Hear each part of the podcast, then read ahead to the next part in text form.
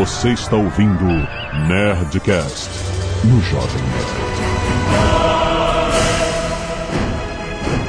Landa, landa, landa, nerds! Aqui é Alexandre Antônio, Jovem Nerd. Eu sou Alexandre, mas eu não sou tão grande. Nossa, brother. Isso ficou estranho pra caralho. Interprete como quiser. Aqui é o JP pra falar aí do seu Macedo. Seu Macedo. Aqui é o Tucano e Felipe vai ter que segurar essa sozinha, que eu só sei que o nome do cavalo era Bucéfalo. Ih, Tucano vai ficar de orelha. Aqui é o Felipe e hoje a gente vai falar do meu filho. Seu filho? Por quê? Porque o pai de Alexandre Grande era Felipe Ah, aí. Macedônia. Ah, boa, garoto. Aqui é o Azagal e esse programa vai ter duas orelhas. Talvez quatro. Muito bem, nerds! Estamos aqui para mais um Nerdcast Histórico e nós vamos falar sobre Alexandre o Grande. Rapaz, o rei do mundo, o rei do mundo antigo, Alexandre Magno. Quero depois que falar sobre isso. Conquistou o mundo ou não conquistou? Isso que gostam de falar para ficar bonito e poético, mas eu quero entender o que que é o mundo que ele conquistou. A minha mãe colocou esse nome por causa de Alexandre Grande, achando que era grande coisa. que não, não existia apelido para Alexandre. Não existe? É o que ela achava. Caraca, Alex, Alex, é Alex. Lele, Lele, Xande. Ale, Eu sei. Só chama o Jovem Nerd de Xande agora. Xande, Xandinho. Xande com Y, né? É, é. Xandó. E-mail. Canelada.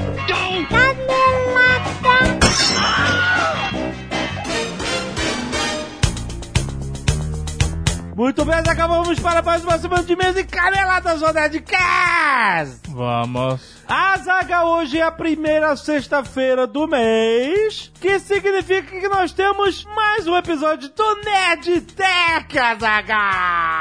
É isso aí. É, rapaz, olha aí, toda primeira sexta-feira do mês até o final de 2016, nós teremos aqui um Nerdcast Extra sobre tecnologia com a galera da Alura, Zagal. Trazendo aí mais um Nerdcast todo mês pra você. E lembrando que a Alura tem os cursos online de tecnologia mais reconhecidos do mercado. Pode pesquisar ou perguntar pros seus amigos de programação a design. É no Alura que você vai desenvolver ainda mais sua carreira. E pra quem gosta de desenvolvimento móvel, tem um lançamento muito maneiro. Eles têm um curso de Phone Gap. Azagal. Ó, Onde você desenvolve a sua aplicação tanto para Android quanto para iPhone sem ter que escrever ela duas vezes.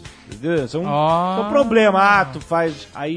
Entendeu? É, porra, agora tem que reescrever tudo de novo pro outro sistema. é claro. O curso de Phone Gap ensina você a justamente pular Otimizar, esse gap. otimizar. Otimizar para que você faça uma vez só o trabalho para mais de um sistema. Muito bom. E tem novos cursos também. Gestalt para a turma de design. Você lembra de Gestalt? Faculdade? Me lembra desse nome. Ah! Os gestaltistas? Lembra dos gestaltistas? Já faz algum tempo. Foram eu muito falo. Presentes no primeiro período. tem Gestalt para a turma de design e tem Machine Learning para os programadores, a Zagal. Ah. Sempre os caras têm novos cursos. E hoje, hoje, no episódio extra do Nerdcast, que no nosso Nerd Tech, nós vamos bater um papo sobre a carreira de programação fora do Brasil, Azagal. É um Atenção. mercado muito aquecido, não só no Brasil, mas no mundo inteiro. E tem muita gente que quer ter a experiência de trabalhar lá fora. E esses profissionais são contratados a peso de ouro. É, vídeo nosso querido Guilherme Camilo, Olha, que nos abandonou, vamos falar disso aqui mesmo? contratado para trabalhar em euros. Não deu nem pra competir. O cara não quis nem ouvir a sua proposta. Ele nem quis ouvir, exatamente. Mas é uma realidade. A gente vai bater um papo sobre como é que você começa uma carreira no exterior. Com gente que já fez isso, cara. Muito maneiro. E atenção, pode parecer mentira de 1 de abril, mas não é. Quem estiver ouvindo aqui tem 10% de desconto no Alura. Se você entrar em alura.com.br barra promoção barra nerd. Link no post pra você ver quais cursos que você vai querer fazer esse mês. Muito bom. E a Zagawa Nerd Store está cheia de camisetas! Olha só! A gente lançou 23 três camisetas exclusivas de Star Wars. É, isso já não é novidade, né? não é novidade mais. Mas estou aqui para ressaltar as outras cinco camisetas exclusivas que nós lançamos logo após, como a dobradinha do Monty Python, Silly Walk e Black Knight, Azaghal. Dois momentos clássicos de Monty Python que você pode ter. Camiseta branca para quem gosta, camiseta preta para quem gosta. Muito bom. Além disso, nós temos, baseada numa cena inesquecível da ficção científica, camiseta Tears in the Rain. Olha. Roy Batty, suas últimas palavras inesquecíveis. I see things you people wouldn't believe. you people. Eu, eu tô, vou te falar. Eu, eu sei que você tá. Eu vou te falar, Jô. Eu já escolhi minha tatuagem nova. Olha! Olha aí, tu vai fazer tatuagem mesmo? Vou. Vamos acompanhar isso. Vamos. Temos também a camiseta campeã de vendas Rock Azagal. O que dizer dessa estampa maravilhosa que que, representa tudo? Representa tudo, exatamente, cara. É animal, é animal essa camiseta, cara. Muito bom. Ela tá vindo e voltando, entendeu? Você tá vendo que ela tá acabando, acabou esgota tamanho. muito rápido. Tá esgotando rápido, mas fica de olho que ela volta. Mas vai. Mas vai, exato. Então vai, aproveita. vai, porque senão tu vai perder a Tô volta. anunciando porque ela tá aí. Mas entendeu? já vai. Vai, exatamente. Então você tem que ir também. Exato. Além da maravilhosa cozinha de Jack Azaghal. De Jack. De Jack. De Jack. O Das nosso, picapes de Jack. é o nosso maior fã de Highlander 2, nosso humildão. O manto da humildade. é a mano. camisa para aquele que é- quer ser humilde. Exatamente. Para aquele que quer vestir a humildade Exatamente. gastronômica. Olha aí, olha É que a aí. coisa de Jack não é tão humilde assim na cozinha, de fato, né? Ah, por quê? Porque ele faz pratos requintados. Ah, mas são acessíveis, não são? Depende do seu poder aquisitivo. Mas ele tem pratos pra quem não tem grana. Aham. Os rangos humildões. Exato. Então, de qualquer forma, existe humildade nessa malha de 100% algodão, 30 fios, penteado, Olha aí. escovado na humildade. Na humildade. Vá lá ver todas as camisetas de lançamentos exclusivas que você só encontra na nerdstore.com.br.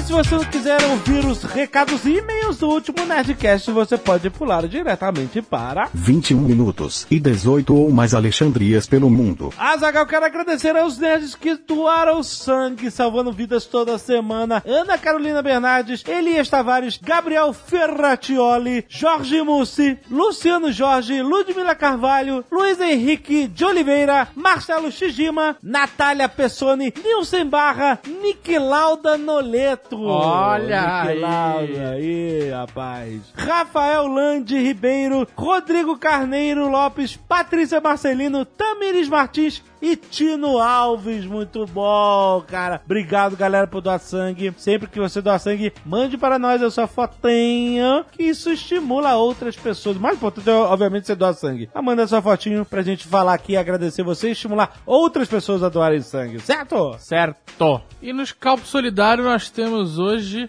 o Pedro Viana. Olha aí. Um Doa seus único cabelos. doador de cabelos. da um homem, um homem. Exato, cabeludo. Uma categoria que é dominada pelas mulheres. Sim, sim. Que a maioria das mulheres, não sei se doa mais, tem cabelo mais comprido. Mas o Pedro Viana era um cabeludo. Era, um ex-cabeludo. Um ex-cabeludo. Mas muito obrigado pela doação. Valeu! Arte dos fãs! Pixel War por César Mourão. Eu fiz uma animação na gente. Desde você. Uma coisa meio pixelada, uma coisa meio doida, muito maneiro.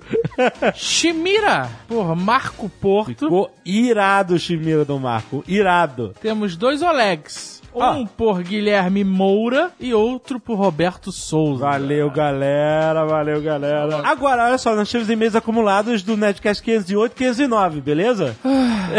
Não prometeu que ia ler. Ah. Vamos ler. Tá bom, cara, tá bom. Do que, ó, Nerdcast 508, sobre jogos de mundo aberto, Francesco Teixeira, 25 anos, doutorando em física aplicada e biomoléculas, e instrutor de esgrima histórica. Esgrima histórica, isso me pegou. São Carlos SP, olha aí. Salve-te, nerds! é inegável que o tema medieval é uma preferência entre nós e está presente em uma boa parcela dos jogos de mundo aberto. Afinal, quem não gosta de um bom duelo de espadas, flechas mortais voando pelo campo de batalha e uma enorme parede de escudos? Em uma campanha de 2014 no Kickstarter, propôs-se o desenvolvimento de um RPG medieval de mundo aberto com o lema Dungeons and No Dragons. Sacou? Nossa. Que ideia genial. Não, não. Trata-se do jogo Kingdom Come Deliverance, que possui o diferencial de ser no mundo medieval real, ou seja, sem espadas gigantes pesando 200 quilos, sem roupas de couro que deram inveja nos Hells Angels, Todo mundo andar... morre de peste antes de chegar no é, exato, desinteria. Se caga todo. Andar agachado no meio da multidão não vou te dar bônus de furtividade, todos vão olhar seu personagem é, e, e já que ele precisa urgentemente de uma mariola. Mas a estrela do jogo é o sistema de combate, Azaghal. Olha só. Os heróis da grande maioria dos jogos que envolvem espadas tendem a sempre fazer movimentos amplos, exagerados, demorados demais, que seria extremamente mortal numa luta real. Só que pro próprio herói. No jogo, todos os movimentos de luta são baseados em física e captura de movimentos de praticantes de artes marciais históricas europeias, ou EMA em inglês, com H. H-E-M-A. As quais eu pratico. Nessas artes marciais, estudamos e recriamos as lutas com longsword, espada e escudo, rapieiras, sabres e até montantes. Em Rema, Ema, Ema. Todas as técnicas são fundamentadas nos ensinamentos deixados em manuais e tratados de luta europeus que sobreviveram ao tempo. Portanto, as técnicas de luta do jogo serão uma boa aproximação de como as pessoas lutavam na verdade no final da época medieval. Hum, Cara, interesse interessante. gigantesco. Tá legal? tinha um jogo assim, jogo lá dos samurais. Eu sei que você bota é, a guarda pro lado, pra cima, pra baixo. Isso, coisas, era tá? isso, era é bem, isso. É, é bem isso. Grande merda de A, crowdfunding. a campanha do Kickstarter arrecadou mais de um milhão de libras esterlinas. Grandes merdas mesmo. Grande merda o quê? Um milhão de libras? Tô impressionado. Então. Grande merda pode ser usado pra várias coisas. Ah, você não tá sendo sarcástico? Tá? Agora não.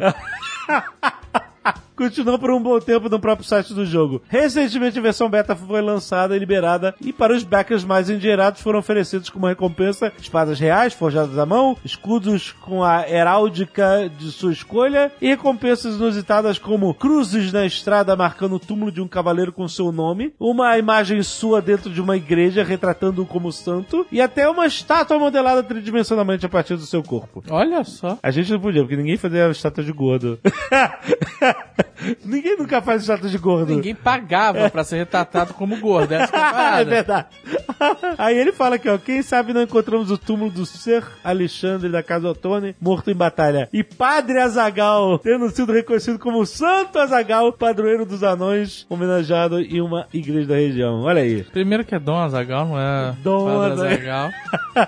Marcelo Abiati Prado. Quebrou. Mantém Quebrou, só, quebrou a magia. mantém só o Abiati. Ah, 34 anos, consultor financeiro, São Paulo SP. Para galera, gostaria de um comentário no Nerdcast 508. Esse é de games? de games. Ok. Realmente concordo com a maior parte do que falaram. E como gamer, adorei ouvir as análises dos jogos. Não vou comentar nada. Tá com ciúme que era o Jurandir que tava Com ciúme? É. Com ciúme de quê? Jurandir. Eu ganhei dinheiro e não trabalhei? Botei o Jurandir pra trabalhar no meu lugar e ele... Que, que- que tipo de ciúme é esse? Tá bom. Você sabe onde eu tava? Eu tava me divertindo. Aham, tá bom. Eu não tava nem no Brasil. Caraca, ciúme. Ai, ai, ai. Tava na neve, amigo.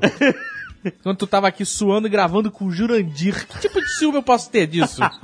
Queria apenas fazer um adendo ao que falaram do The Witcher. Aham. Não vai me falar mal do The Witcher. Apesar de ser fanboy do Fallout 4, eu vivo dizendo a meus amigos que o The Witcher 3 é o jogo mais bem construído que já joguei. E concordo que eles conseguiram conciliar várias coisas que eram tidas como contrárias em um jogo: história, diversão, tamanho, profundidade dos personagens. Mas, uma coisa precisa ser dita. Fallout 4 tem algo que Witcher 3 nem chega perto, que é desenvolvimento de mapa. Apesar de o mapa de The Witcher 3 ser maior, ele é um mapa mais quadradinho, mais arroz com feijão. Porra, cara. Porra, cara. Vamos não esperar o The isso. Witcher 4 pra comparar com Não. Fallout 4? Que tal? não, não fale isso. Mas tudo bem, vai lá, vamos ver o que, que ele. É, o cara tá comparando um jogo que já tem uma versão a mais. Não é justo. Claro que não, o lançamento é, no- é- é- é no mesmo ano, É maluco. experiência. É. Experiência que eu tô falando. Tá aqui. maluco? Você tá maluco. Eu não, eu não queria nem estar lendo esse e-mail. Podia botar o Jurandir pra ficar lendo essa merda. Eu podia estar lá em Nova York. Aí ele fez uns bullets aqui. Aham. Cada dungeon, cada cidade, cada bar tem itens cuidadosamente colocados lá, enquanto no The Witcher, o miolo, móveis, decoração, etc., é meio padrão. Ele lembra que no metrô do Fallout 4, que era um acampamento de riders, e numa mesa tinha uma caveira de boi com duas bolas de sinuca encaixadas nos olhos do crânio, nos buracos ali, sabe? qual é? Aham. Simulando os globos oculares do animal Certo. eram itens separados. Se você atirasse neles, eles se separavam. Ah, entendi, entendi. Tá querendo dizer que, entendeu? Não era um item único. Um cara foi lá, um desenvolvedor foi lá, botou a caveira de boi, colocou as bolinhas, entendeu? Nos Oi? olhos. é isso, então o cuidado do desenvolvimento da, da parada. É uma coisa que ninguém repara, só nosso amigo Marcelo Prado. Ai, falou de Ted Bear aqui, mas eu vou ignorar. O mapa do The Witcher 3 é cheio de montanhas e árvores para evitar você ver além do alcance, enquanto Fallout 4 permite você enxergar grandes monumentos em praticamente qualquer ponto do mapa. O mesmo vale para Dying Light, por exemplo. Ai, Tá bom. esses gamers. Isso para não falar no sistema de craft, que além de armas, agora permite brincar de SimCity dentro do jogo. É, você pode fazer a sua, Você pode fazer um a SimCity. sua vila, a sua vila de sobreviventes pós-apocalípticos. Ok.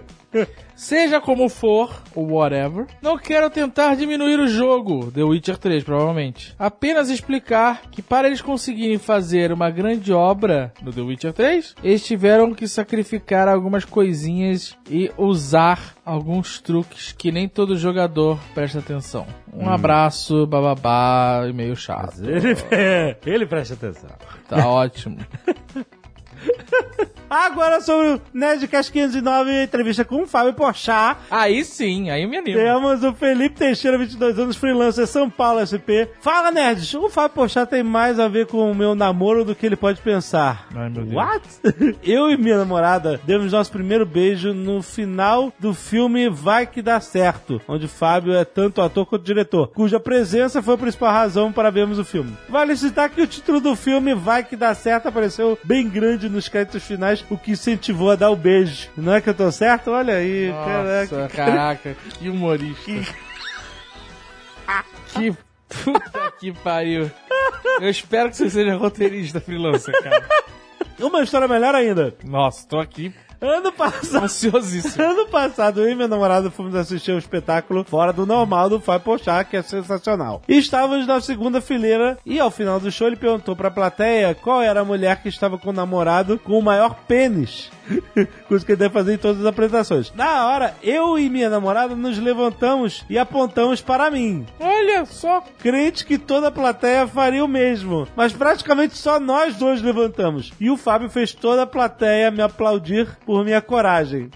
Foi um momento de extrema vergonha, mas pelo menos faturei a camiseta do Porta dos Fundos que ele me deu. Nossa, que história. Eu queria saber o que, que esse cara é freelancer. Eu tenho realmente muita curiosidade, cara. Ai, meu Deus do céu. Carolina Velosa, ou Velhosa, que tem dois L's. Ferreira, 25 anos, historiadora, São Paulo, capital. Me ajuda, Carolina. Olá, Jovem Nerd Azagal. Ouvir ao último Nerdcast com o Fábio Porchat me animou muito, e não apenas porque o Fábio Porchat é engraçado até quando está falando sério. Explico. Desde pequena fui uma pessoa super ansiosa, povoada pelos meus inúmeros pensamentos de toda a natureza. Me pegava constantemente deitada na cama sem poder dormir. Ó. Impedida de descansar por mim mesma. Eu tentei de tudo na vida para conseguir parar durante a noite. Meditação, suco de maracujá, contar carneirinhos, enfim, Ela- nada dava certo. Ela tem insônia. Podia tomar um remedinho muito tarja preta pra, né? Hein? Tum, sossega leão. Que sossega leão? Esses remédios tarja preta tu toma, Não, ele vem que sabe? tem que ir no Tum, médico. Tem um perdido. Não, eu não tô. Quem, quem falou em Mas- não ir ao médico? Chico. Não, tudo bem, mas Eu você falei. tá falando, tem os remédios aí, tarja É, preta. você, você faz o seu médico, mesmo que receitou maracujina pra ela, e pede algo, sei lá. Tem um remédio que te apaga. Tomou, amigo? Até que, depois de muitas tentativas sem sucesso, desenvolvi uma técnica super refinada, segundo minha própria opinião, de me acalmar durante a noite. Hum, Passei a me imaginar visitando cada um dos cômodos de uma casa conhecida. Nossa, minha parada que ele falou. Fazendo uma espécie de tour por lá até dormir. Caraca. Nunca contei isso pra ninguém, nem mesmo para o meu namorado, o dono da tal casa segura em questão. Quando ouvi o Porchat dizer que fazia o mesmo, me senti na obrigação de mandar um high five pra ele. Afinal, pode até ser que não existam muitos como nós no mundo, mas ao menos não estamos sozinhos nessa loucura. Olha aí, ela, ela achou um- uma pessoa que, né? Afim, compartilha- afim da. que- afim, uma né? pessoa afim. Afim. E olha só, eu aposto que só de propagar isso aqui, vai ter pessoas que vão experimentar a técnica com sucesso, né? Você pode tomar um remédio tarja preta aqui também.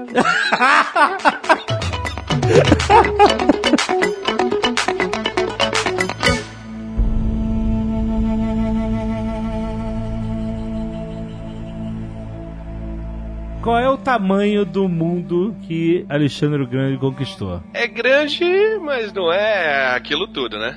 Vocês sabem, né? Vamos botar assim, em termos de conquistas mundiais, quem ganha? É Roma, que teve a maior conquista? E a Grã-Bretanha. Grã-Bretanha? Não, é- é, se for por extensão, são os mongóis. Ó, É, eu ia falar que eu não. É. Mas, mas boa parte do Império Mongol era de domínio indireto, né? Então, Sim. Eles só chegavam lá, davam uma cagada e, e pegavam os tributos. Então, mas não, não foi assim com o Império do Alexandre também? Não. não, não. O Império do Alexandre tinha um domínio. Ele não incorporava a cultura local. Ele- é, tal, né? É, mas ele dirigia quem é que ia ficar no poder em cada local, vamos dizer Então. assim. Ele terceirizava. Terceirizava, exatamente. Mas Ou seja- ele botava os homens de confiança dele Exato. fazer eles casarem com mulheres da terra que foi invadida e botava eles pra administrar. Não, em alguns lugares ele até nome- nomeava ah, caras locais, né? Ele foi absorvendo dentro do grupo dele. Ele, muitos persas se colocaram em posição alta dentro da hierarquia dele, né? Então, Sim, ele, e, e- ele foi colocando macedônios em alguns lugares, persas em outros, enfim, ele foi É, ditando né, quem- né, nessa questão, a gente vai falar bastante disso, né? Vai ser o teor do programa, mas é importante, né, nessa coisa de que ele colocava gente no, no governo, tanto gente da confiança dele quanto pessoas locais, que ele absorvia os títulos, né? Então, por exemplo, o Alexandre o Grande, ele foi faraó também, né? Não é que ele chegava e falava, ó, não existe mais Egito, é parte do Império da Macedônia. Não, tudo bem, Egito continua e eu sou o faraó. Filho de Amon. E uma coisa interessante da estrutura política que ele montou é que ele criou uma linha de comando e de informação e de suprimento que foi ímpar, né? E o governo central da nação movia com ele. Ele era o mandatário total da parada. Sim. E, e ele mandava de onde ele estivesse. Ele não tinha uma capital do. É que tá original lá na Macedônia. Mas o, o- o centro de poder é onde ele estivesse. Ia movendo de acordo com as campanhas dele. Ou seja, ele era um cara remoto. Ele era remoto, exatamente, ele era remoto. Ele era mobile. Esse é meu sonho. Mudar meu centro de poder conforme eu viajo.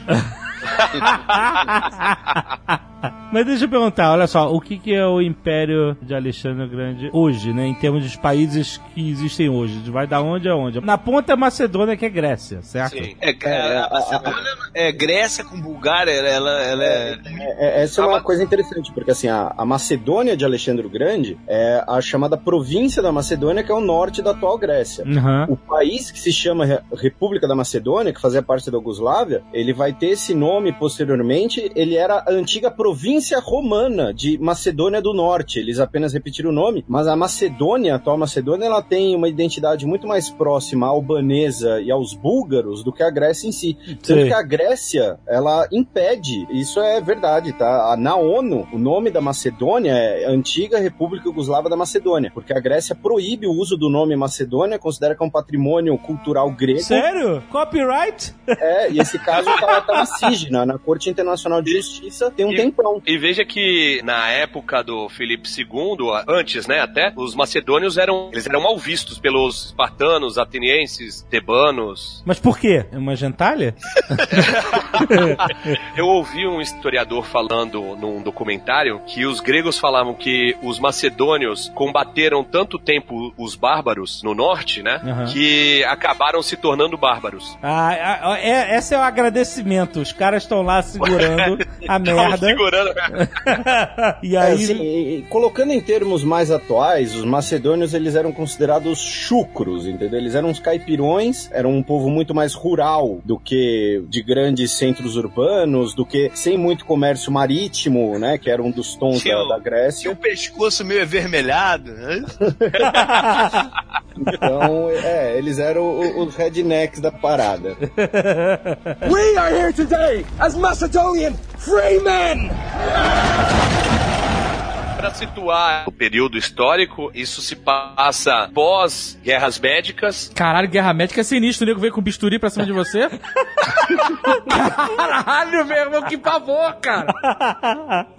Imagina lutar com ortopedista, brother. O cara veio de serrote, martelo, caralho. Exato, ele sabe exatamente onde acertar.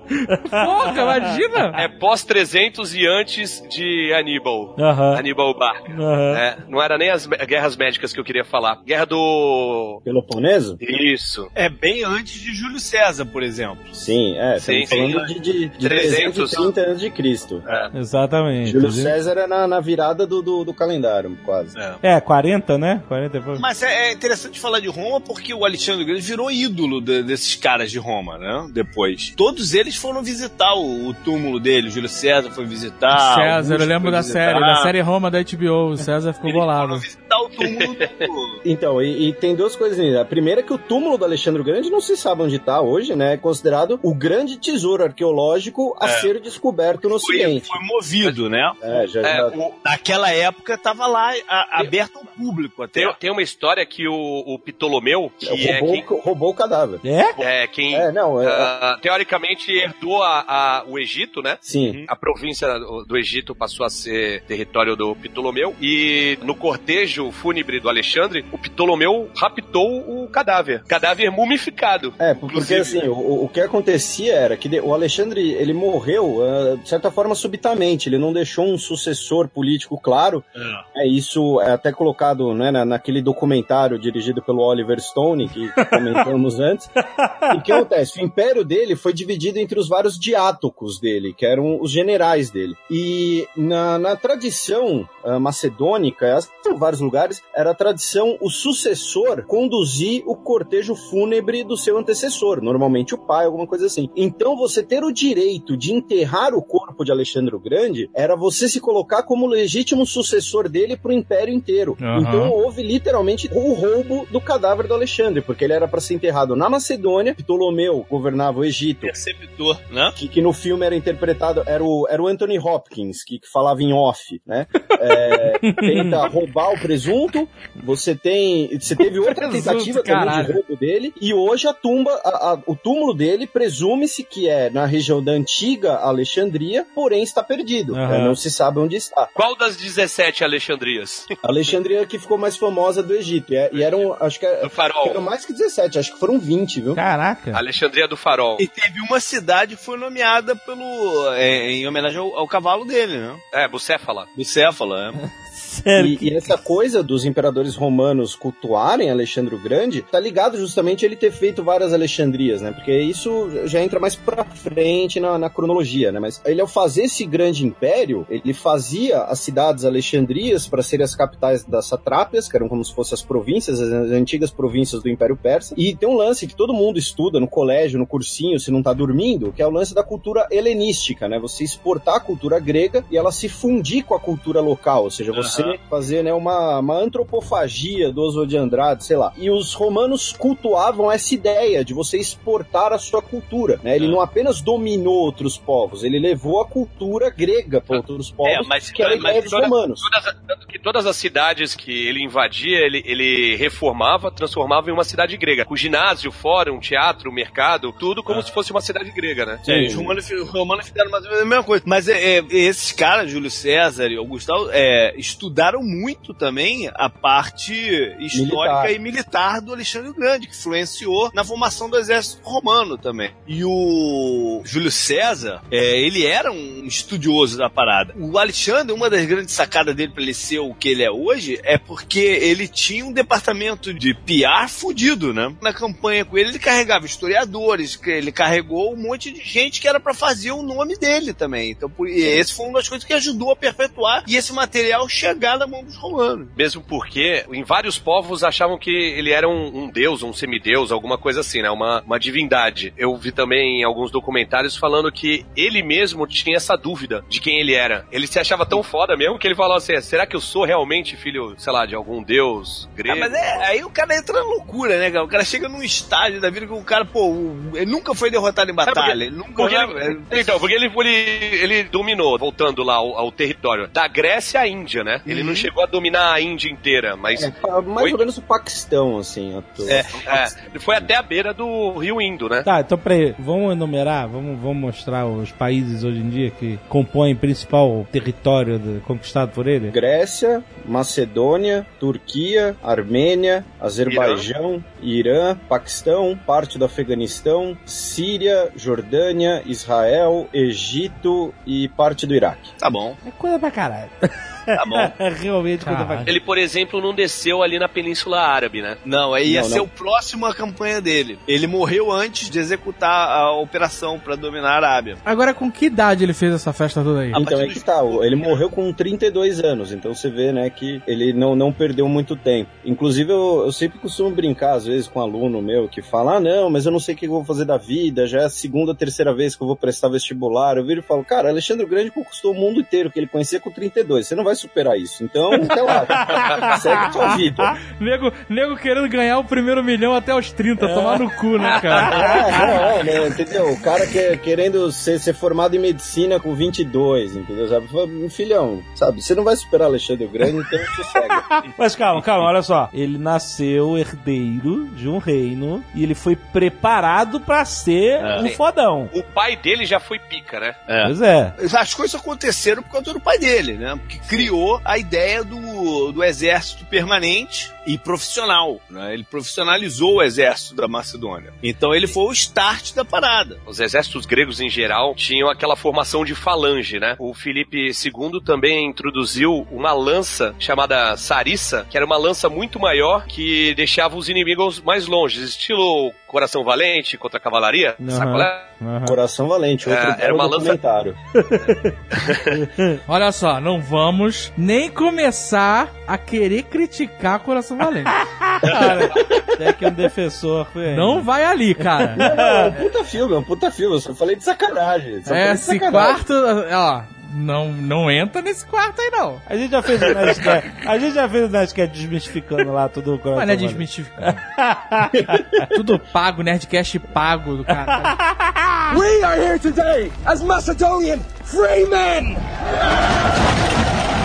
Essa lança sarissa foi um dos diferenciais das falanges macedônicas, né? Ele investia bastante em, em novas engenharias, né, de guerra, novas armas, tipo balestra para conseguir atacar o, o inimigo mais longe do que um arco conseguia é, chegar, armas de cerco também. Então ele pensou no exército para conseguir os fins dele. Aham. É o trabalho dele, tá certo, né? Sim. E fora que ele usava duas linhas, né? Um era força, outra diplomacia. Porque o que, que acontecia nas guerras entre as cidades-estados gregas? Uma queria ah, sobrepujar a outra. E quando o Felipe conseguiu invadir as cidades-estado grega, ele foi muito mais diplomático e deixou eles falar assim: ó, nada muda. Vocês continuam tocando a vida como vocês quiserem. Só que eu sou o rei agora. Aham. Isso fez com que eles não tivessem tanta resistência ao Felipe, né? É, e ele criou a chamada Liga Helênica, né, que às vezes é chamada de Liga de Corinto também, que reunia as principais cidades-estado gregas sob a autoridade dele. A única que não tava era Esparta, Esparta, porque Esparta mandou ele passar. E eu, essa coisa que a gente tava falando, né, do, do Alexandre o Grande ter sido preparado desde o começo, do pai dele e tal, tem uma coisa que é muito importante também a gente falar, até porque vários registros sobre Alexandre o Grande se perderam com o tempo. Alguns poucos que a gente tem chegaram por conta do fato dele ter tido um professor um pouquinho capaz, que é um cara chamado Aristóteles, né? Se seu tutor é Aristóteles e você é um bosta na vida, é porque você não aprendeu direito, né?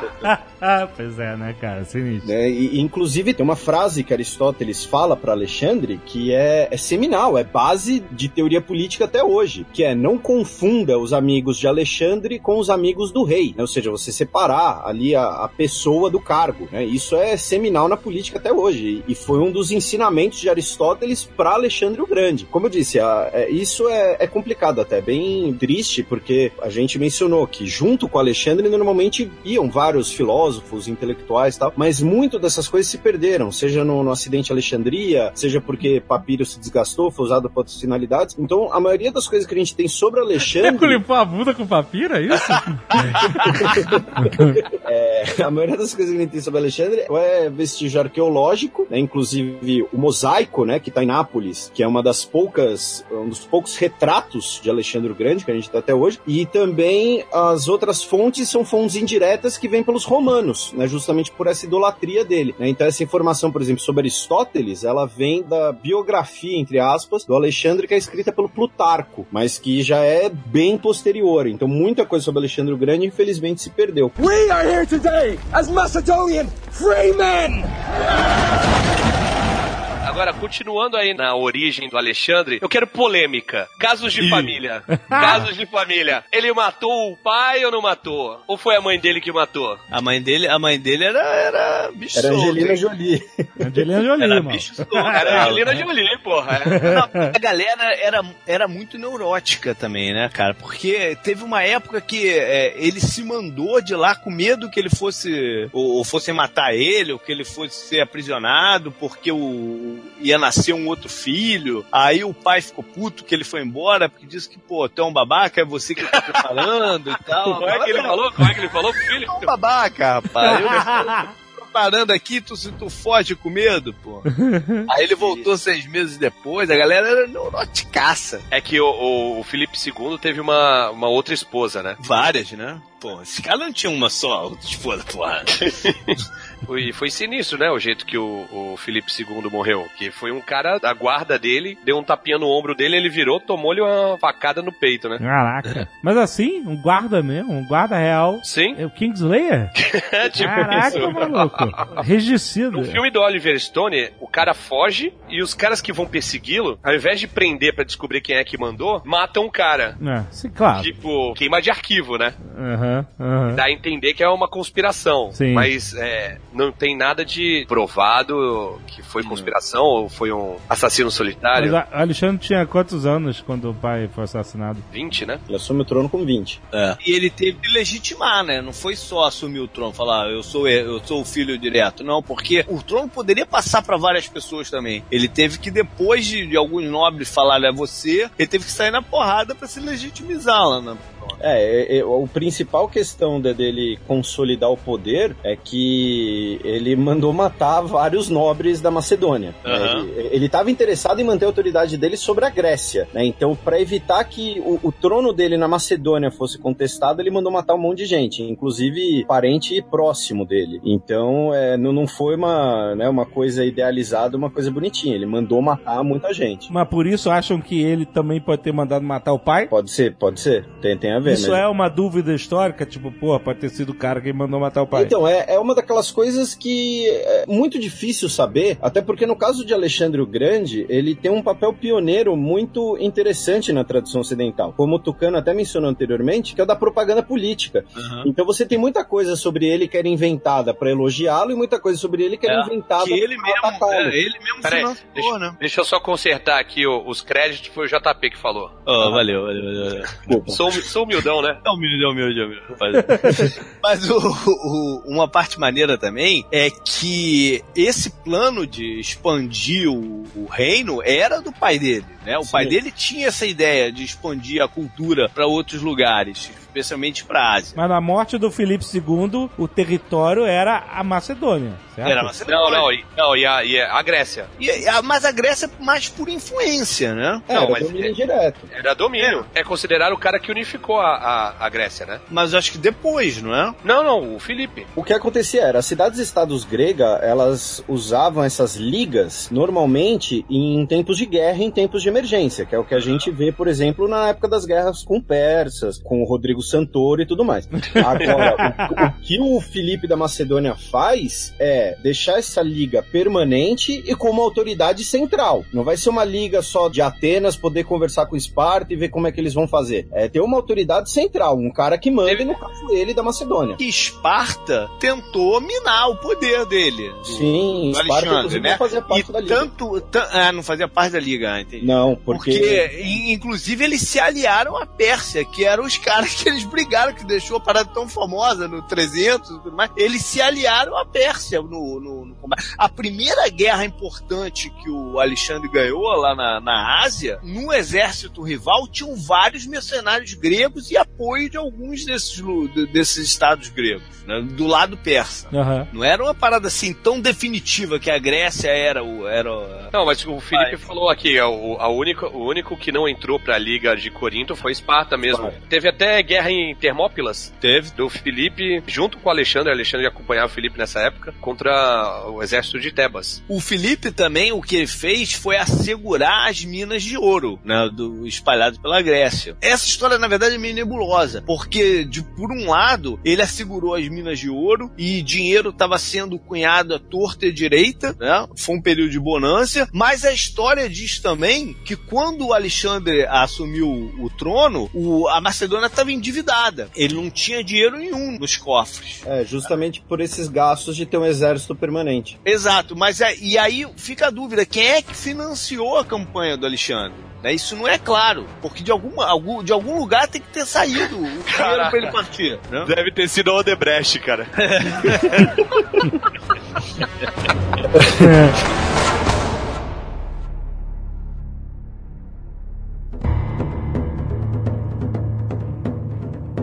Quais são as batalhas mais famosas? Pessoalmente, a que eu acho mais incrível foi a, a invasão de Tiro, porque Tiro é uma ilha, né? Aham. E ele não tinha como invadir, já que ele não tinha marinha, né? Mas ele tinha, né? Ele saiu dando tiro e aí pô, ganhou o. Caraca, Eduardo Expor, você não tá aqui hoje, mas você tá muito bem representado, viu? Fico Pô, o cara feliz. tinha uma imensa vantagem sobre os outros, cara. A ilha de Tiro ficava a 800 metros da costa. Eles se sentiam uma cidade inexpugnável, né? Porque não tinha como você fazer um cerco a, a uma cidade que é uma ilha, né? A não ser que você Sim. tenha uma frota. O que, que o Alexandre fez? Mandou construir uma ponte de 800 metros por 6 metros de largura e invadiu a cidade. Não, então, mas peraí. Não é Age of Empires, né? Tipo, você não constrói a ponte em 37 segundos.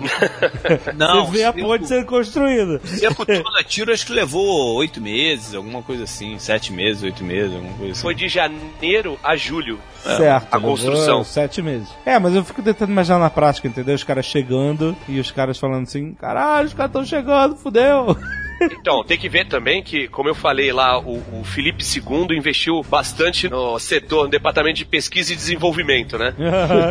Então ele tinha armas de cerco que outros exércitos não tinham, né? Ele tinha uma, uma catapulta que é a primeira, né? Oxybelis, que era uma balestra gigante de torção. Aham. Então ele conseguia atacar os muros da cidade de longe. Certo. Ele só não conseguia entrar. Então, imagino que eles ficavam bombardeando a cidade enquanto os pedreiros estavam construindo lá ó, a ponte. Caraca. É uma parada muito engenhosa, né? Ah, e que investimento, né, cara? Sete meses. Sete meses construindo e quando conseguiu chegar até a, a cidade, foram duas torres de, de cerco gigantes pra a galera invadir. Caraca, a ponte aguentava a torre de cerco? Passando por cima da ponte pra chegar no muro? Porra, foi Maluf que fez, cara.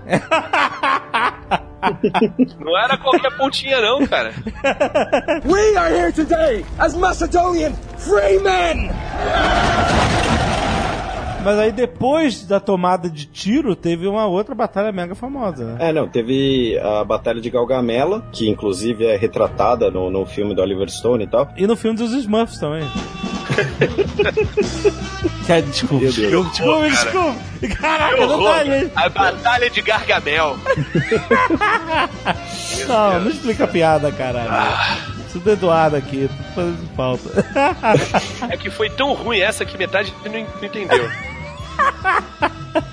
Vou admitir que demorei um segundinho aí pra, pra ligar com o Gargamel, viu?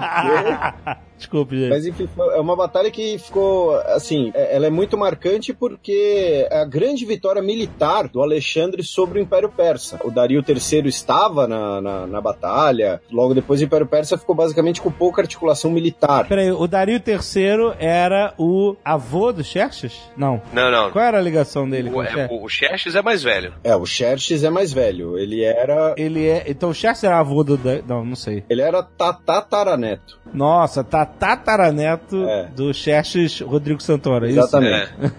ok. E foi uma vitória porque o, foi- é é um marco militar muito grande, tanto que até hoje é- ela é estudada em academias militares. Os West Point já fez uma recriação dessa batalha usando blindados. Caraca. Porque o Alexandre o Grande ele estava muita inferioridade numérica e ele usa a cavalaria dele justamente na batalha para fazer algo parecido com o que Napoleão depois fazia, né? Que era você atacar o seu inimigo em, em duas frentes diferentes com a mesma tropa, né? A mesma força. A mesma força ataca num ponto e ela se desloca rapidamente para atacá-lo em outro ponto. Uhum. Então, é considerado um dos grandes exercícios do gênio militar do Alexandre o Grande, toda aquela questão de louvar a figura do Alexandre o Grande, e também tem esse impacto político muito grande, porque o exército persa basicamente deixa de existir depois disso e fica abertas as portas para ele dominar toda a Babilônia e entrar no, no planalto persa, que é o atual Irã. É uma batalha muito importante, tanto militarmente quanto historicamente, porque às vezes ah, tem vezes que as coisas não andam juntas, né? Tem batalhas que são importantes historicamente, mas do ponto de vista militar era um bando de gente se matando só. E tem Uhum. batalhas que são até inovadoras do ponto de vista militar, mas não alteraram muito o rumo das coisas. A Batalha de Galgamela não, ela une eh, essas duas coisas, tanto que ela tem esse peso ah, até hoje. A Batalha de Galgamela tá para o Alexandre o Grande, como a Batalha de Caná está pro Aníbal? Não, porque depois ele conseguiu se suceder, né? Ele não,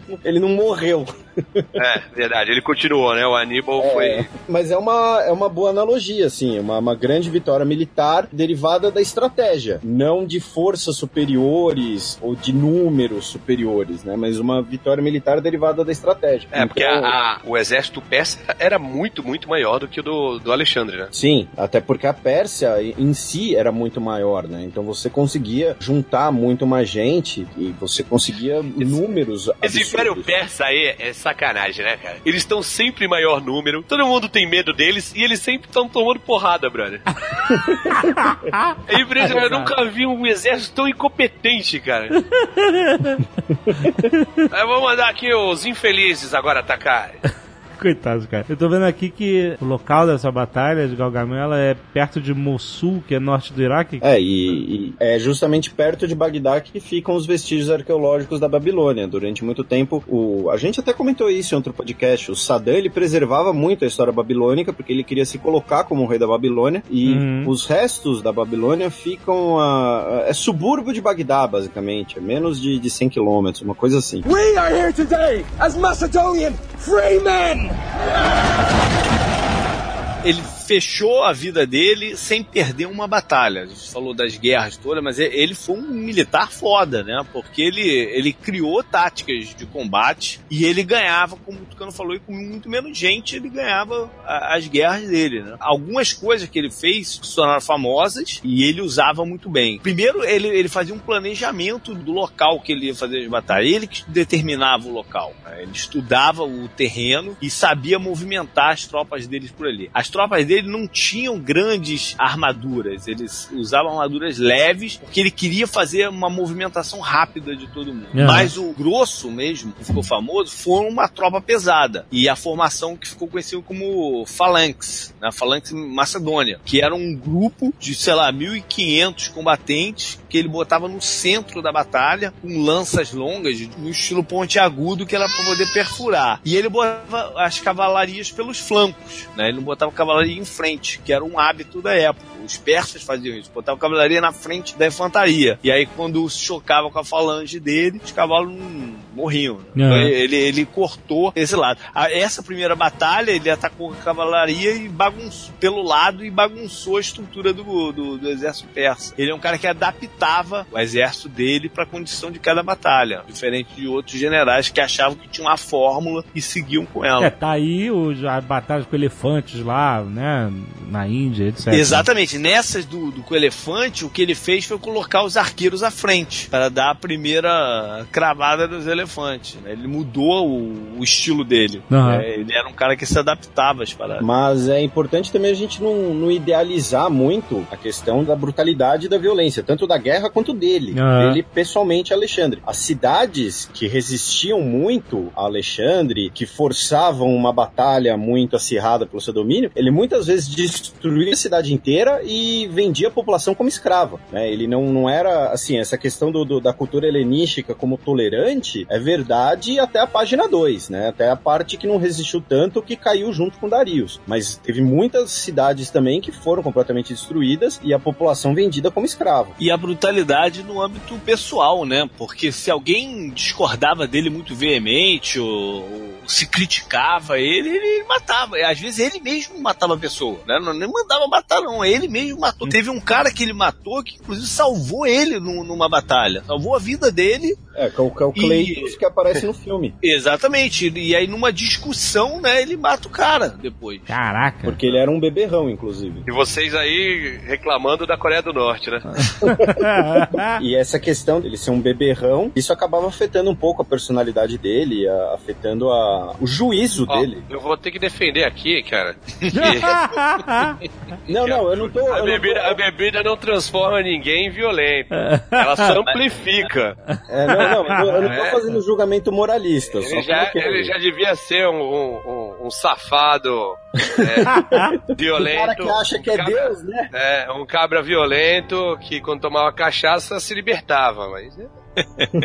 Brigava até com o poste, né? É. Xingava alienígena. Já vi gente assim.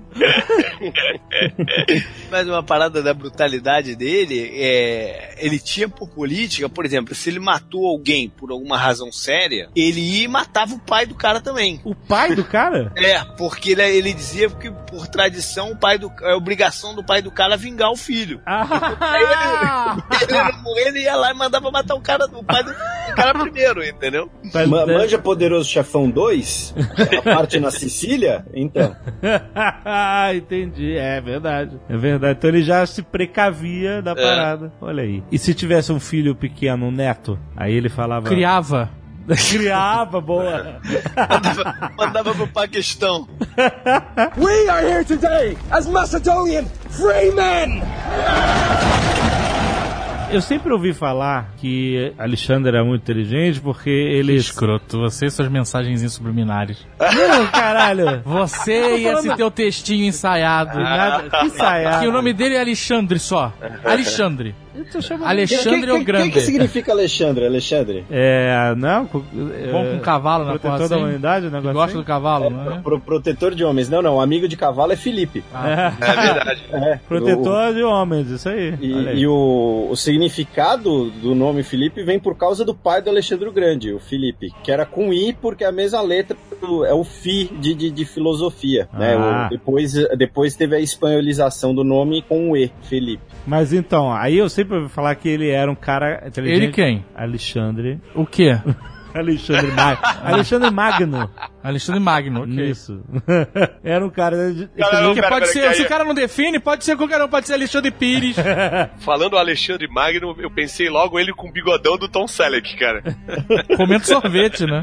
Comendo picolé. Dizer que ele chegava no lugar que ele era inteligente porque ele não brigava contra a cultura do lugar. Ele falava assim: ó, vocês vivem assim, eu não vou zoar vocês, continuem vivendo a cultura de vocês, é só vocês saberem que quem manda aqui sou eu, beleza e tal. Conquistava as cidades assim. né? Tipo, Mas isso contradiz um pouco a parada dele Então. é, transformar cidades É, em contradiz. cidades gregas, né? Essa é a minha dúvida, exatamente. Transformava, pô, não, a cidade, cara. Ele misturava as coisas. É, o helenismo era justamente essa, essa mistura. Era você colocar elementos gregos na cultura local, mas você manter a cultura local, não apagar a cultura local, que era, por exemplo, uma coisa que os romanos faziam. Aham. né? Os romanos, pra ficar no exemplo mais célebre, Cartago. Uh, Destruíram tudo e jogaram sal em cima. Mas aí era, era aquela, Ah, aquela é, raivinha, aquela treta antiga. Não, é, não, não, dá rancor, mas, mas É o tudo bem, rancor. os celtas, Porque então, tanto- não, não, tanto não não. sobrou nada. Não, mas, por exemplo, o na, na Palestina, em Jerusalém, o Império Romano deixava eles, eles se resolverem ali, né? Sim, até a hora que eles destruíram o templo de, de Salomão, porque eles ficaram de saco cheio. Então, É, não- que enche o saco mesmo, né, cara?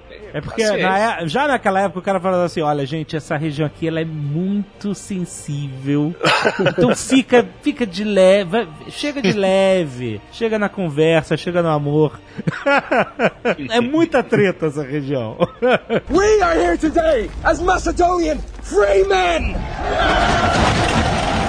A conquista do território ali sírio, iraquiano, etc. Depois ele foi pro Egito ou depois ele foi mais pro Oriente? É porque como ele não invadiu lá a Península Arábica, né? É bem dividido esses dois lados do Império, né? Então, o que aconteceu? Que essa questão de ordem dos domínios. Na verdade, o Egito veio antes, porque ele domina ali a região da atual Síria e do Líbano, que é onde inclusive fica a cidade de Tiro, que o Tucano contou a história, e por conta desse caminho ah, do mar, né, contornando ali o mar Mediterrâneo, e por conta disso fechar também algumas das principais rotas egípcias de comércio, e o Egito, né, esquece o, o Egito antigo de 4 mil antes de Cristo. O Egito nesse momento ele vive basicamente como um grande entreposto comercial. Ele entra pelo Egito pela rota marítima quase sem, sem muita contestação. né? Aham. Não tem um, um exército egípcio que vai resisti-lo, alguma coisa assim. Ele entrou mesmo como libertador, como. Exatamente, As exatamente. pirâmides já eram uma parada velha pra caraca que os caras, olha, sinistro aí, deve ser alienígenas construindo E é, e é engraçado que se você pegar o, olhar o mapa do território dele, o Egito é um ponto fora da curva, assim. É um, é um anexo a parada, assim, pro, É um pelo anexo, lado. é, Como exato. se fosse o pé do corpo ali do, do bicho. Exatamente. Então, e, e aí depois dessa conquista do Egito, de ser aclamado como faraó do Egito, que aí ele vai pra Babilônia e depois pra Pérsia. Ah, então tá. é, é uma ordem que pode até parecer não, não fazer muito sentido, né? Mas. É, não, depois, depois o, que, o que se quer dizer é que depois que ele conclui a Pérsia. É, mais ou menos isso, é. me- Melhor dizendo. Quando eu digo Pérsia, eu digo Planalto Persa, que é o atual Irã. É, me- mas E aí ele desce até o Paquistão a caminho da Índia e ele para o avanço não porque ele foi derrotado, né? Como eu falei, ele nunca perdeu uma batalha. Ele para porque o exército dele pediu pelo amor de Deus, pediu arrego, pediu pelo Eu- amor de Deus, vamos parar A aqui, né? a gente tá nessa vida há 10 anos, cara. Pelo amor de Deus, vamos dar uma, uma pausa.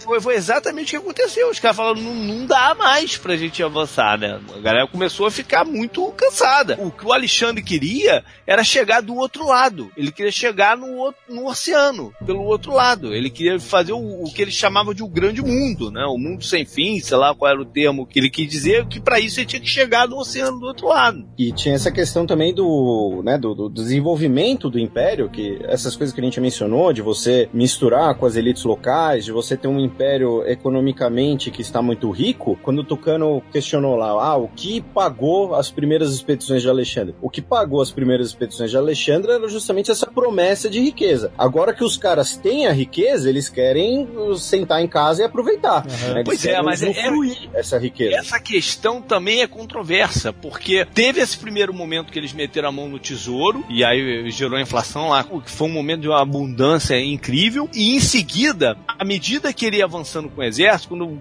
junto com os historiadores, com os artistas e tudo mais, ele levou um bocado de geólogo com ele também, porque eles, eles qualquer notícia assim, qualquer suspeita que pudesse ter uma mina de ouro, eles iam investigar. E o dinheiro continuava a ser produzido direto e foi produzido até anos depois da morte dele, com a alcunha do Alexandre. E eu tava lendo que o, no total eles tinham 23 pontos de fabricação de dinheiro. Espalhados pelo território todo e dois só na Macedônia. Mas os da Macedônia eram os mais abundantes, é o que fazia as moedas de ouro maiores, mais valiosas. Nos outros era tudo pequenininho e prata. O grosso do dinheiro que continuava a financiar a parada era o original, lá das minas que o Felipe botou a mão e, e assegurou. Então, toda essa parte econômica do processo do Alexandre ainda gera muita dúvida. O, o nego não vai saber nunca exatamente como ele conseguiu manter a parte econômica funcionando.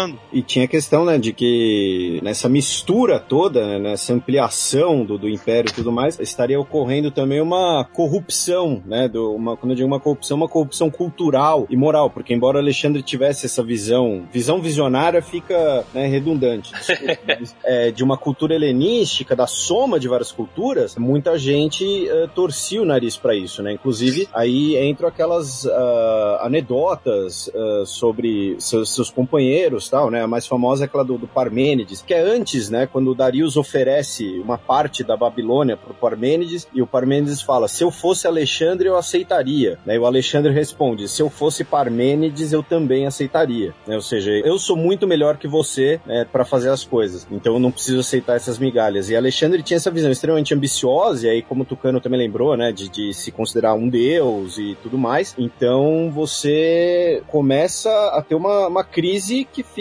insustentável do ponto de vista tanto militar, o exército querendo voltar para casa, quanto econômico, quanto cultural, né? Você já não sabe mais do que se trata esse império. É um império macedônico, é um império persa, é um império babilônico, é um império egípcio, é tudo isso junto. Tanto que o, a questão do, de valorizar o chamado helenismo vai vir depois, com os romanos. Né? Na época, muita gente considerava Alexandre Grande um louco, um vendido, todo esse tipo de coisa. Tirano. Não à toa que você vai ter a, a, a divisão do, do império após a morte dele, com os caras disputando as regiões. Essa parada de dele se considerar Deus talvez fosse até propaganda ao inverso, coisas dos inimigos dele, né, para tentar minar um pouco a imagem dele mesmo. Porque uma das origens dessa história foi que nessa parada de anexar as culturas, ele estipulou na, na dentro da corte dele um hábito dos persas que era de beijar a mão dele, né? Os caras vindo e beijar a mão dele, se curvar ele, que era uma coisa que pros gregos só fazia pros deuses, entendeu? Então a oposição começou a, a falar, pô, o cara tá se achando Deus no negócio. Fui usando esse hábito. E é tipo como a Zagal mesmo, exatamente. As pessoas curvadas. Ai, Falar.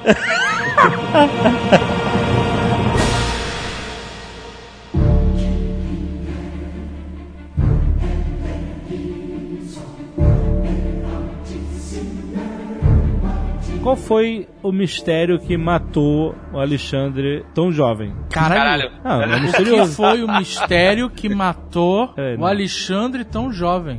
É, Parece tem um quase uma mistério. charada. O que foi o mistério? A morte dele Sim, é misteriosa. Certo. Não é? Até hoje? Mas não foi um mistério morreu. que matou ele. O que matou ele foi alguma coisa, que é, um mistério. Que é um mistério. Mas não é, mas não foi não um cara vestido de Que mistério. foi o- O que foi o mistério? Eu sou o senhor mistério, É, que vilão- ajo através do tempo e venho matando grandes ditadores desde sempre. É o mesmo cara que sumiu com Hitler, com Alexandre, com, né, É, o com Ulisses.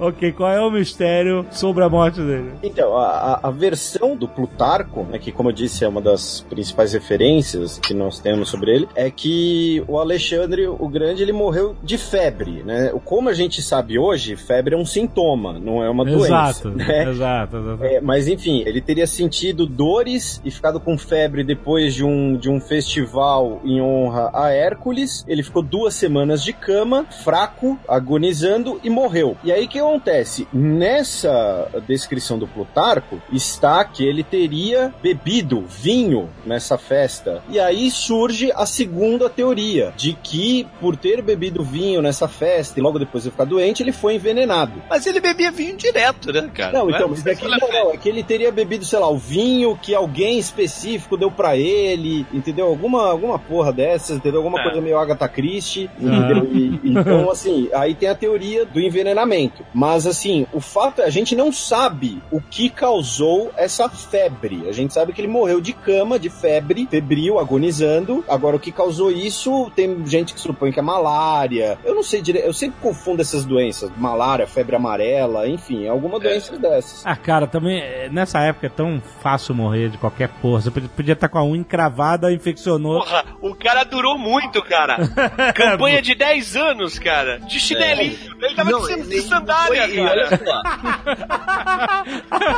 e é uma campanha de 10 anos, não é que ele tava lá, lá atrás vendo o neguinho se pegar, não. Ele tava na frente do combate sempre. Sim, sim. Tem Aham. vários registros de que ele se machucou feio na, na, na parada. Ele tava envolvido desde o início da batalha. Aham. Então, ele realmente durou muito. Pro que ele fez, ele durou muito. Só que é, o que muita gente não acreditava na hipótese do envenenamento é que normalmente as mortes por veneno são rápidas. O cara não fica duas semanas fudido na cama pra morrer, né? O cara é envenenado e morre. Aham. A maioria dos que foram assim, né, foi tudo muito rápido. Joffrey, né? É, exatamente. Por isso que a teoria da enfermidade ganhou muita força. Algum desses doenças transferidas por mosquito, você faz lá, vai até zika, né? Alguma, alguma porra assim.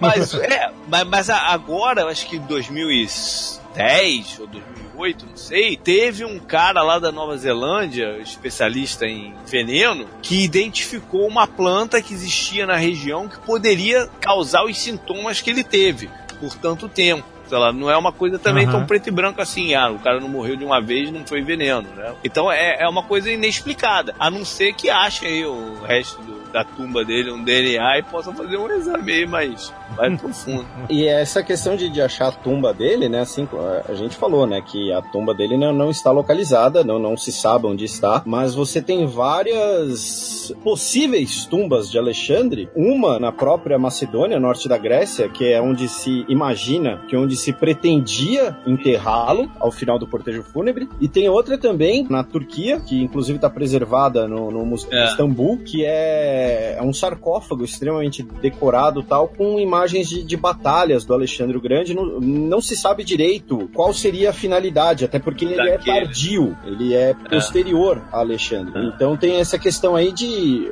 antes de, de poder fazer o- os exames para saber do que, que ele morreu, primeiro tem que achar onde tá, né? O- Exatamente. Porque ele foi movido, né? Porque é aquilo que a gente falou, os caras iam visitar, o Júlio César visitou, Cleópatra visitou, o Augusto, Calígula, dizem que Calígula pegou do, do corpo a Calígula armadura. pegou, pegou, certeza. É, pegou, pegou a armadura dele, não, a placa do, do peito, saiu dançando com ela. Falou uma de lenda. Rola a lenda de que o Augusto, sem querer, deu uma pancada na cara do corpo e caiu o nariz do Alexandre. Tem, tem uma porrada de história de. É, Porque porrada o, de o história corpo foi mumificado, É, né? Rola até a lenda que foi mu- mumificado no mel. Não sei que porra é essa, cara. Caraca. Eu até li uma parada dessa que foi mu- mumificado no mel. Que mel não estraga. É, não tem validade.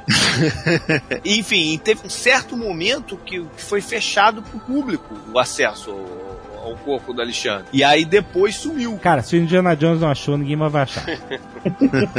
We are here today as Macedonian free men! E tem a parada da sucessão dele, que eu acho que é importante também, né? Aham. Porque mexeu com a história do mundo a parada. Ele não deixa um sucessor no sentido de filho, O filho dele nasce depois da morte dele, né? é, e não Tempo dura depois muito também. Exato. E ele não, ele não nomeia nenhum dos diátocos dele como, como sucessor. Por isso que vai ter É, cada uma- um em um em um lugar do império. E o mais famoso. Tem uma lenda que o cara chegou pra ele no leito de morte, ele já bem ferrado, né? E o cara pergunta pra ele: quem é que você deseja que seja seu sucessor? E a resposta dele, fraquinha assim, foi: o mais forte. Coisa assim. que porra.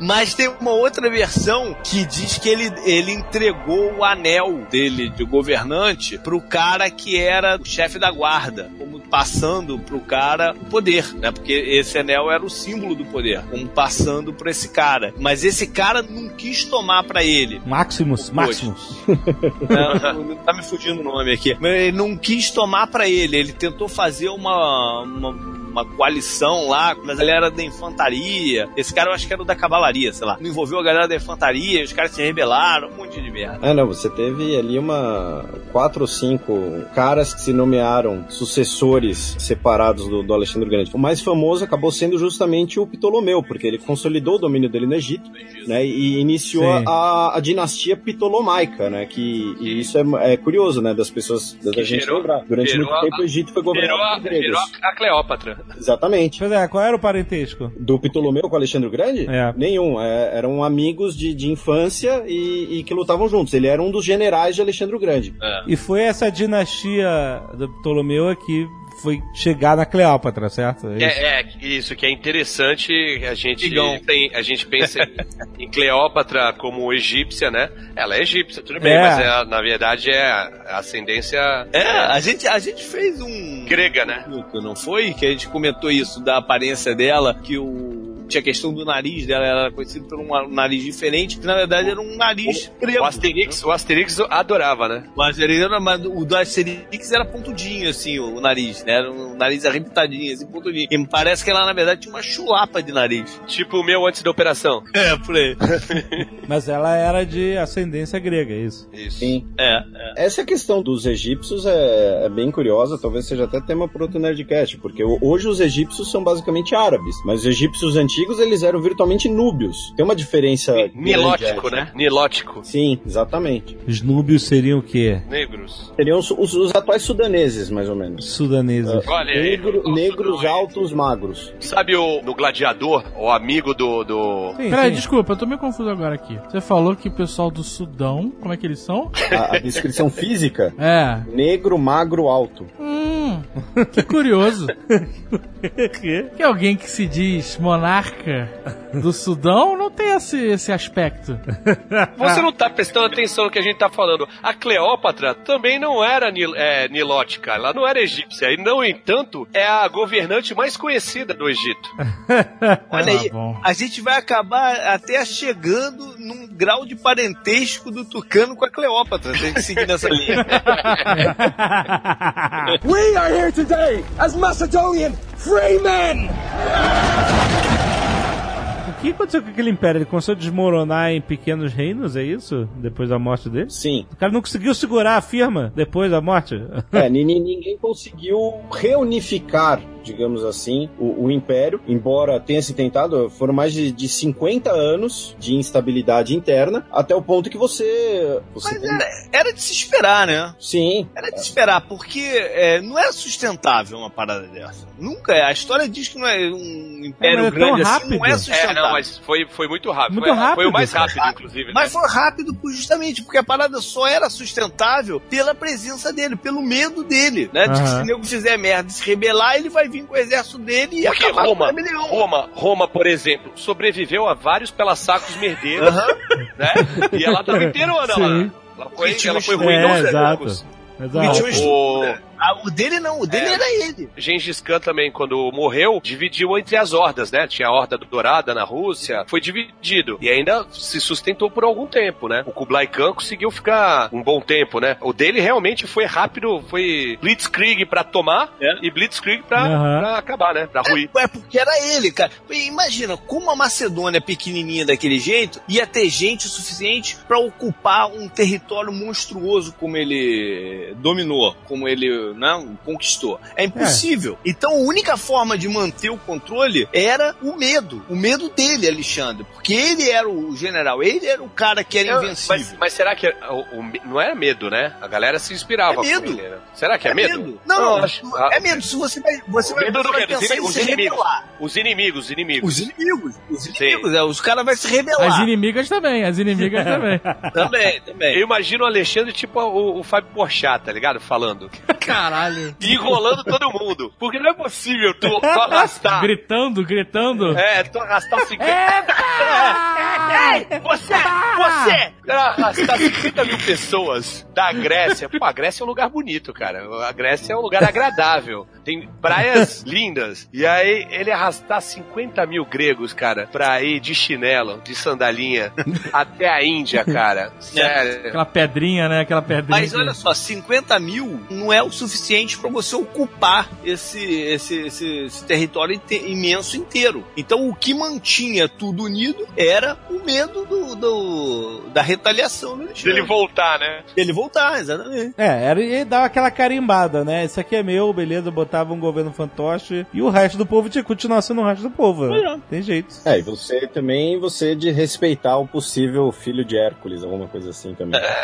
Verdade. É porque, inclusive, falava que a compleição física dele era avantajada, assim. O cara era um cara preparado. ele era o Léo, Strong da antiguidade, O Alexandre? né? Daí que veio o grande. Aí é você que tá falando, JP. Não, eu não, você que levantou a questão anatômica. pô. Falei que o cara era forte, que tu que veio com a- Alexandre o Bomba. Ele comia batata doce com peito de frango e whey, pro- e whey protein, mano. Hoje em dia seria Alexandre Way. Tanto que o melhor amigo dele era um cavalo, né, cara? É que o cavalo que comprava as coisas dele na farmácia.